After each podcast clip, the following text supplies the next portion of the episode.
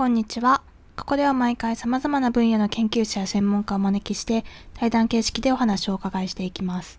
研究の面白さや研究者の本音の本音を対話によって語り残そうという番組です。ナビゲーターは東京医科歯科大学で公衆衛生学の教授をしている藤原武雄さん。アシスタントは研究大好きな私レイチェルです。今回は以前ゲストにお越しいただいた一橋大学社会学研究科准教授のえー、久保明則さんの番外編になります。家庭料理に関する本も執筆されている久保さんに家庭料理の奥深さについて語っていただきました。お聞きください。あの家庭料理についてもいろいろとご研究されてるということで、その辺の話を ちょっとお聞きしたいんですけども。はい。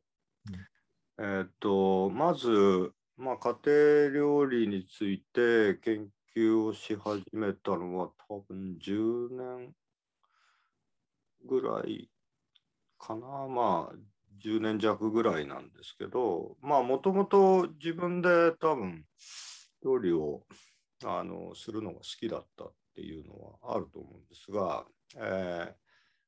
まあそれが、えっ、ー、と多分大学の時ってすごいそのまあなんか料理を趣味的に作る人が結構周りに多かったっていう。うん、で確かに。でまあ多分それはあの結構メディアの影響が強くてですね、えーうん、まああの、えー、スマップの番組とか、はいはい、多分ビストロスマップとかで、うん、あとはあの料理の鉄人が、うんうんうん、やってましたね。多分子供の時っていうかまあ高校生とかの時にやってたんですよね。でまあ結構パーティー料理とかなんか大学の時になんかあの肉まんを皮から作ったりして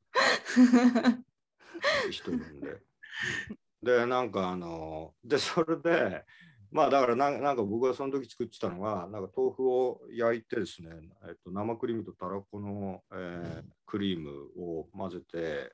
豆腐に豆腐ちょっと片栗つけて焼いて、えー、生クリームと明太子ソースを混ぜてあの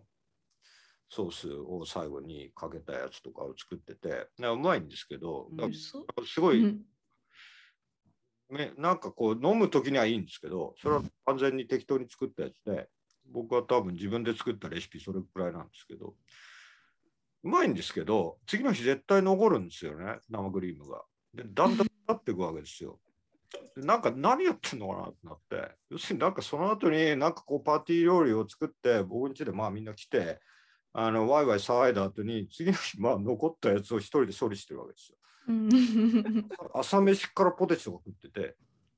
なんか生クリームが腐っていくっていうのがあってでまあその後になんか僕はだからその後別に、えー、な なんかやめたわけでもなく、まあ、ずっと作り続けてはいるんですよ定期的に。まあ週の半分以上は作ってるぐらい平均で作って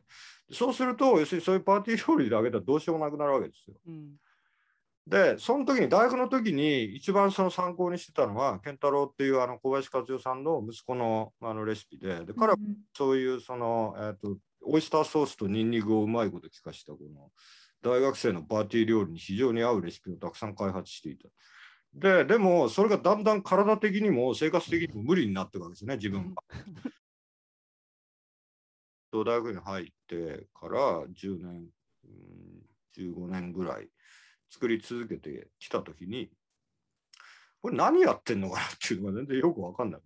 なるところがすごくあってまあすごいその、えー、いろんなレシピ本とかを買ってですね。まああの楽しくいろんなあの新しい料理を試したりですね。自分の技術が上がるとかっていうのは楽しいんですけど一方でなんかスーパー行ってあの今日何しようかなって思った時にもう時間あんまりなくなるしお腹も空いてくるしまああのなんかいろいろ、まあ、大体一番困るのはメインとそのサブを決めた後に、えー、もう一品どうしようかなんですよね。でこういう時にまあだから例えばこれはだからまあ多分一人だとあんまり問題にならないと思うんですけど伊藤さんそうじゃないですか。なんか誰か食べさせる相手がいるときにもう一品ちょっとでも出そうかっていうときにそその一品のコントロールがすごい難しくなるんです。もうちょっと作ろうかなでもまあこれ時間かかるしなみたいなところがあってじゃあもうもずくでいいかみたいなそういうそのなんかあの時にあの考えていることっていうのが何なのかっていうことをまあ気になっていて、まあ、で文献ベースで一回まず調べたんですよね。そういう研究者が研究しているようなやつって、まあ、そんなに数は多くないんですけど。でその時に、まあ、例えば一あの献立を毎回変えるとか一一汁三菜みたいなものがもともとはその料理屋の外食産業のロロジックであって別に家ではその、えー、作られてないわけですよそういう仕方では昔は。で多分60年代から70年代にかけてその一汁三菜とかその献立を変えるみたいな話がまあ浸透していくでまさにその時代に活躍した、えー、土井勝さんの本で自分の母親は料理を作っていた。で、お袋の味が大事だみたいに書いてまあ、そのお袋の味って広めたのが土井勝さん、まあ、土井善治さんのお父さんですけど。で、その影響下で多分その似たようなことをやってるんだけれども、でも結局その自分の親と同じように米は研げない。無洗米でいいじゃない。だから親のこの米の研ぎ方とかってものすごい早いんだけど、で、自分もいつかあれができるようになるのかなと思ってたけど、ならないですね。ある意味ではそこで継承されないんだけど、だから生活環境が違うから、使える時間も違うし、うん、できないんだけど、でもイメージは残っちゃうわけです。でそうすると、なんかちょっと土鍋でご飯が炊けるやつが無印とかに売ってると、ちょっと欲しくなったりしちゃうわけですよ。気持ち悪いなと思って。まあ無印には売ってないかな。でもなんかそういうの多分ああったんですよ。でもあります。うん、で確かに土鍋早いんですよね。うん美味しいし。ないですか、うん、だから土鍋美味しいし、早いし、あの、なんでじゃああんな美味しくない炊飯器がこんなに広まったんだ？えでもあれは、やっぱまあ美味しくないよ。でもやっぱ土鍋と比べると確実にうまくないと思って、当時。なんでこんなものが広まるんだろうと思ったらやっぱり予約できるってなってでかくて、時間が出るじゃないですか。結局時間が出て目から離れるんですよね、うん、でその結果なんか違うことができるようになる、うん、だから台所につきっきりでいなくても他のことできるようになるんですよ。よりクリエイティブな生活ができるようになる。時間が計れるようにで電子レンジもそうだけどあのあと揚げない唐揚げもそうなんですけど、うん、エプロンしなくていいから、うん、でもやっぱ揚げ物しようと思ったらエプロンすごいするじゃないですか。じゃあそれでなんかちょっと自分好みのエプロンを買うのかエプロンをつけないで揚げない唐揚げをするのかみたいなそういう判断がそういうすごい日常的でささまつな判断の中にいろんなものが入り込んでるなっていう気持ち悪さがあって、うん、でまあもうしょうがないから書くかっていう感じで研究にし、することでなんとかこの、なんとかこんだけ苦しめられてきたことを。もやもやした感情そうそうそうまあ楽しい、楽しいことでもあるんだけど、なんでこのことしてんのかなみたいな ところがずっとあるわけです。だからなんかそそういうことを、まあ、あの僕大体その自分が好きなことであると同時に嫌いなことを研究対象にしてるんで。多分正確には自分がそれを好きであるということが嫌いっていう嫌っていう対象が多くて、うん、まあロボットもそうだし、うん、テクノロジーもそうだし家庭料理もそうなんですけどなんかなんか嫌だなってなったわけですね。でこれをじゃあどう考えようかって言った時にそのまあ先行研究一応研究だから読むわけじゃないですか。そうするとものすごいこう両極に分かれるやはりすごく社会科学的にその、まあ、戦後のあの歴史の変化社会的状況の変化を書いてでそこにその料理家庭料理の変化を位置づけるってすごい客観的で嘘っぽい話。要するになんかじゃあそこでどういうふうにみんながやってきたのかよく分かんなくて、その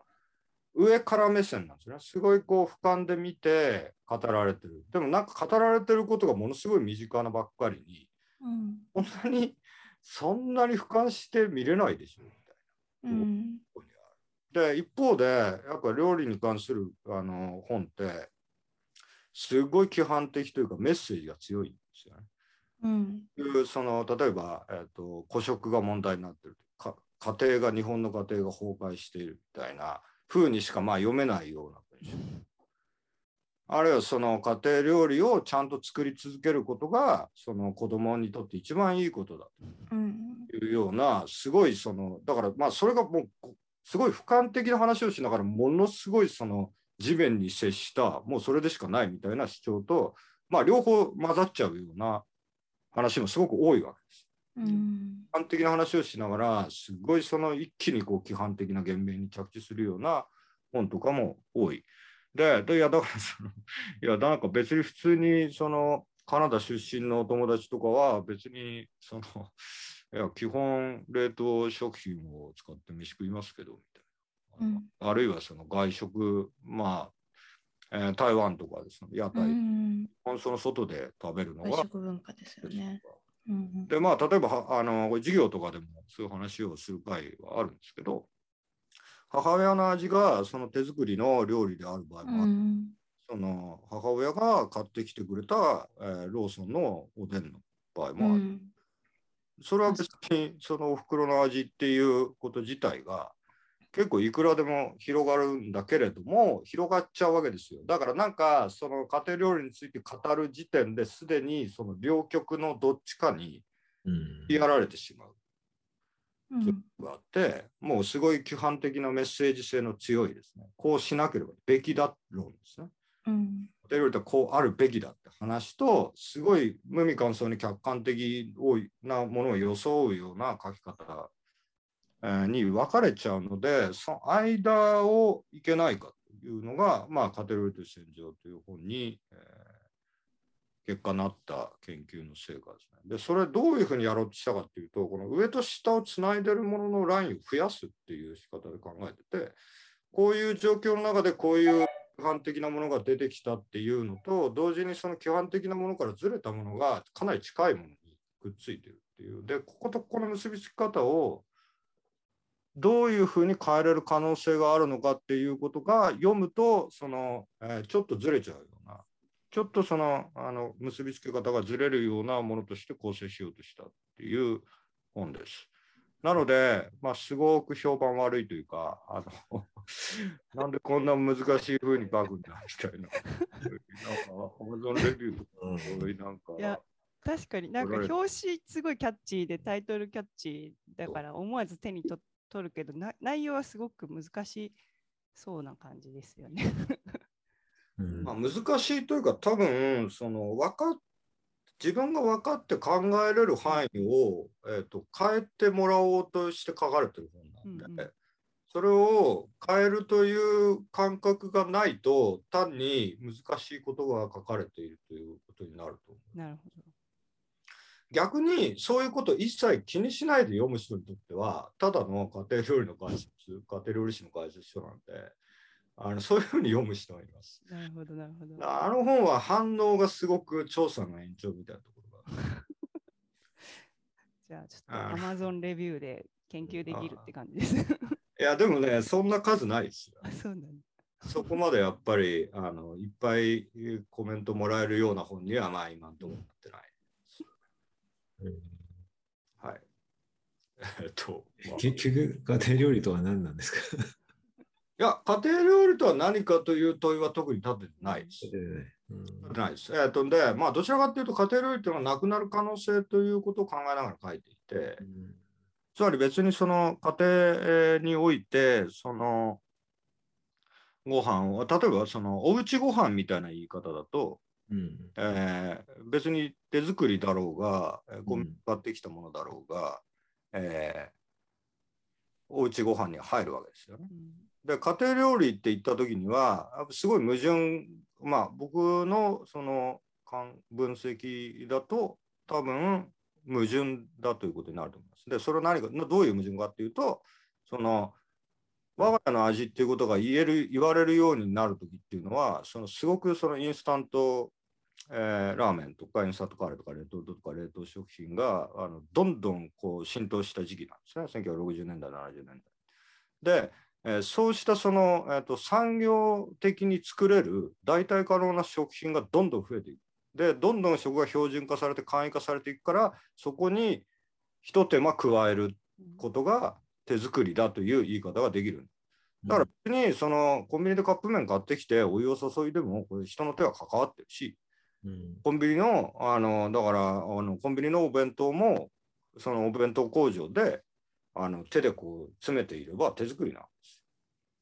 だけど相対的にそういうそのインスタントとかレトルトっていうのが人の手が加わっていないあるいはその誰でも同じように食べれるもんとしてバーッとはあの入ってきた時にそうじゃないそこに手を加えて自分のうちの味にしようっていうのがその、えー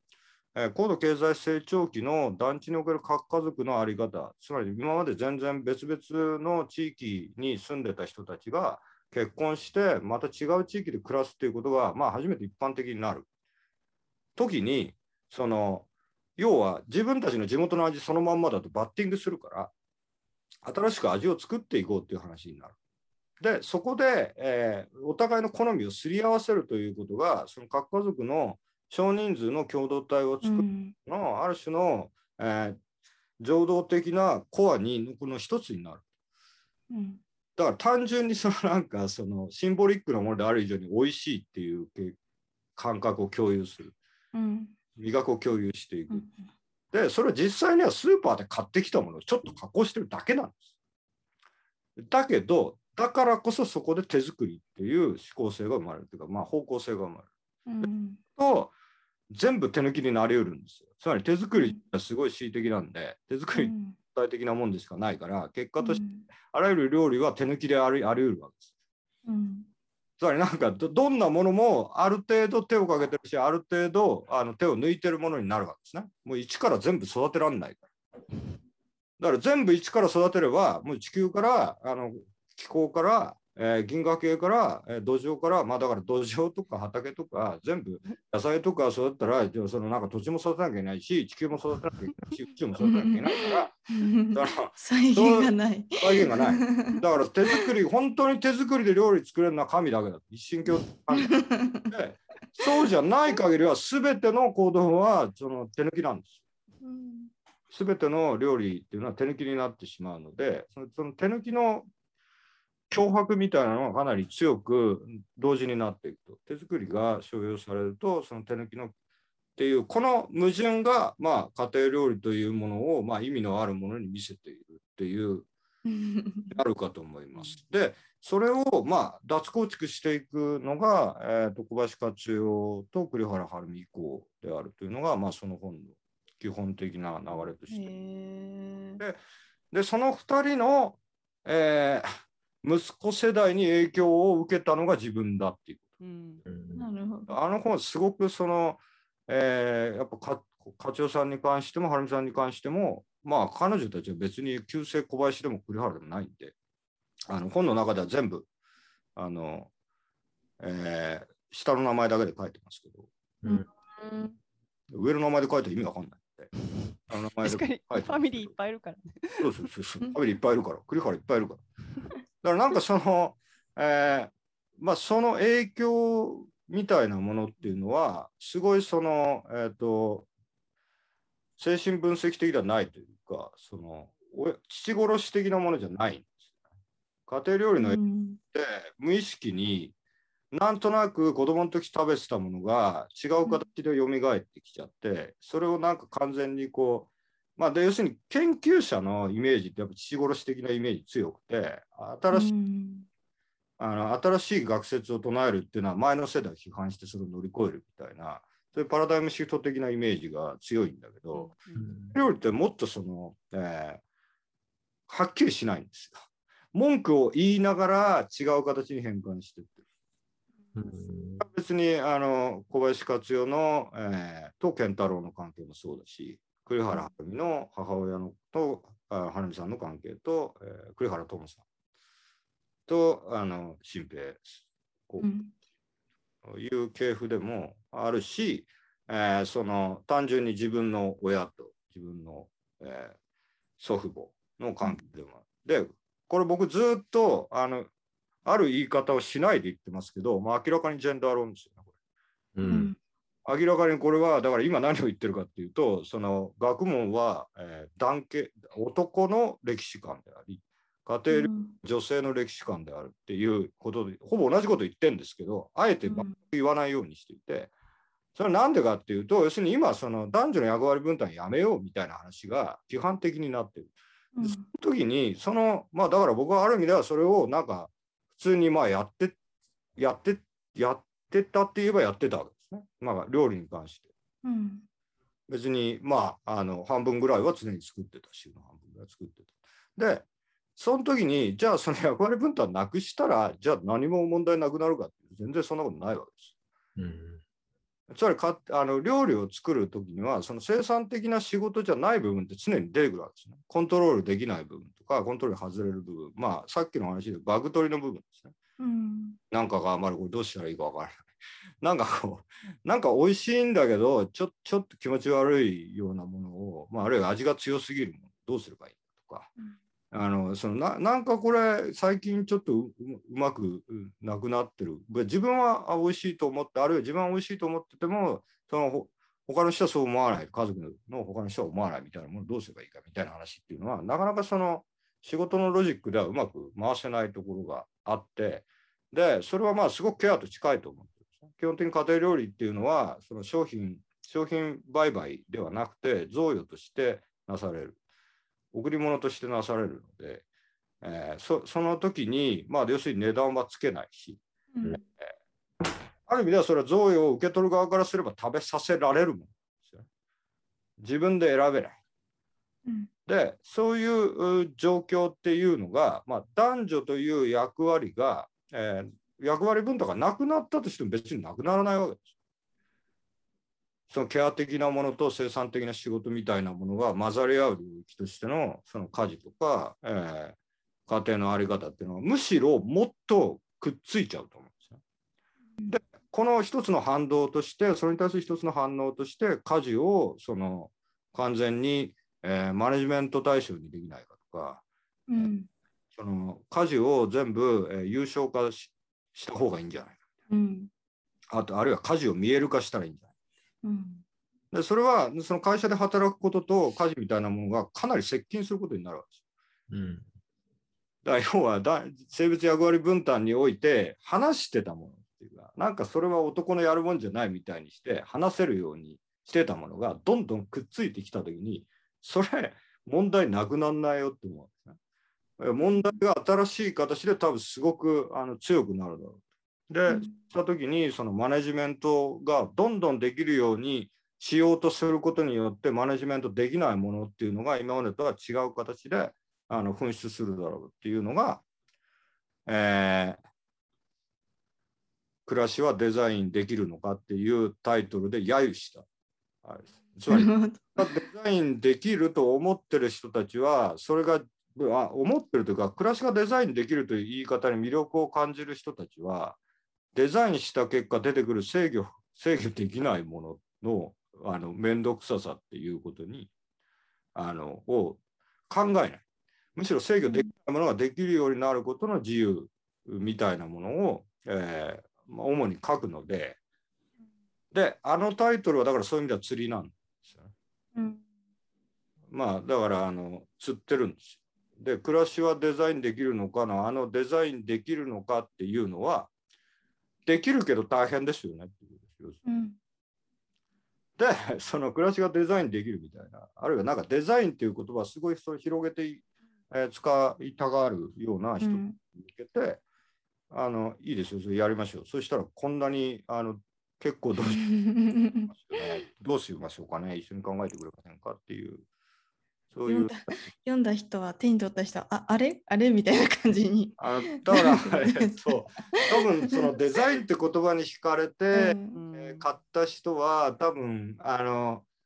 えー SNS とかで見ると最初ツイートしてない。な最初こんな本買ったデザインについて考えてみたいっていう人は続報がない。なんかちょっとあれあれみたいな。だからそれはちょっとね続報を期待してるんですけど、なかなか多分反応できないっていうか反応してくれないだろうなとは思います。なるほど。ちょっとぜひ皆さん手に取って読んでほしいですね。私も読んでみまあます。まあまあ、あんまりあの 図書館とかにあると思うんで、図書館あの普通に本屋さん売売ってましたよ、うちの木、大学の近所の。えーすごいうんでも、その現代思想みたいなところに売ってましたね。料理本のところにはなかった。一般書でもなく、現代思想っていう、すごい難しい。なるほどね。あの家庭料理本のコーナーにたまに間違っていくぐらいでちょうどいいかなっていう。ああなるほど。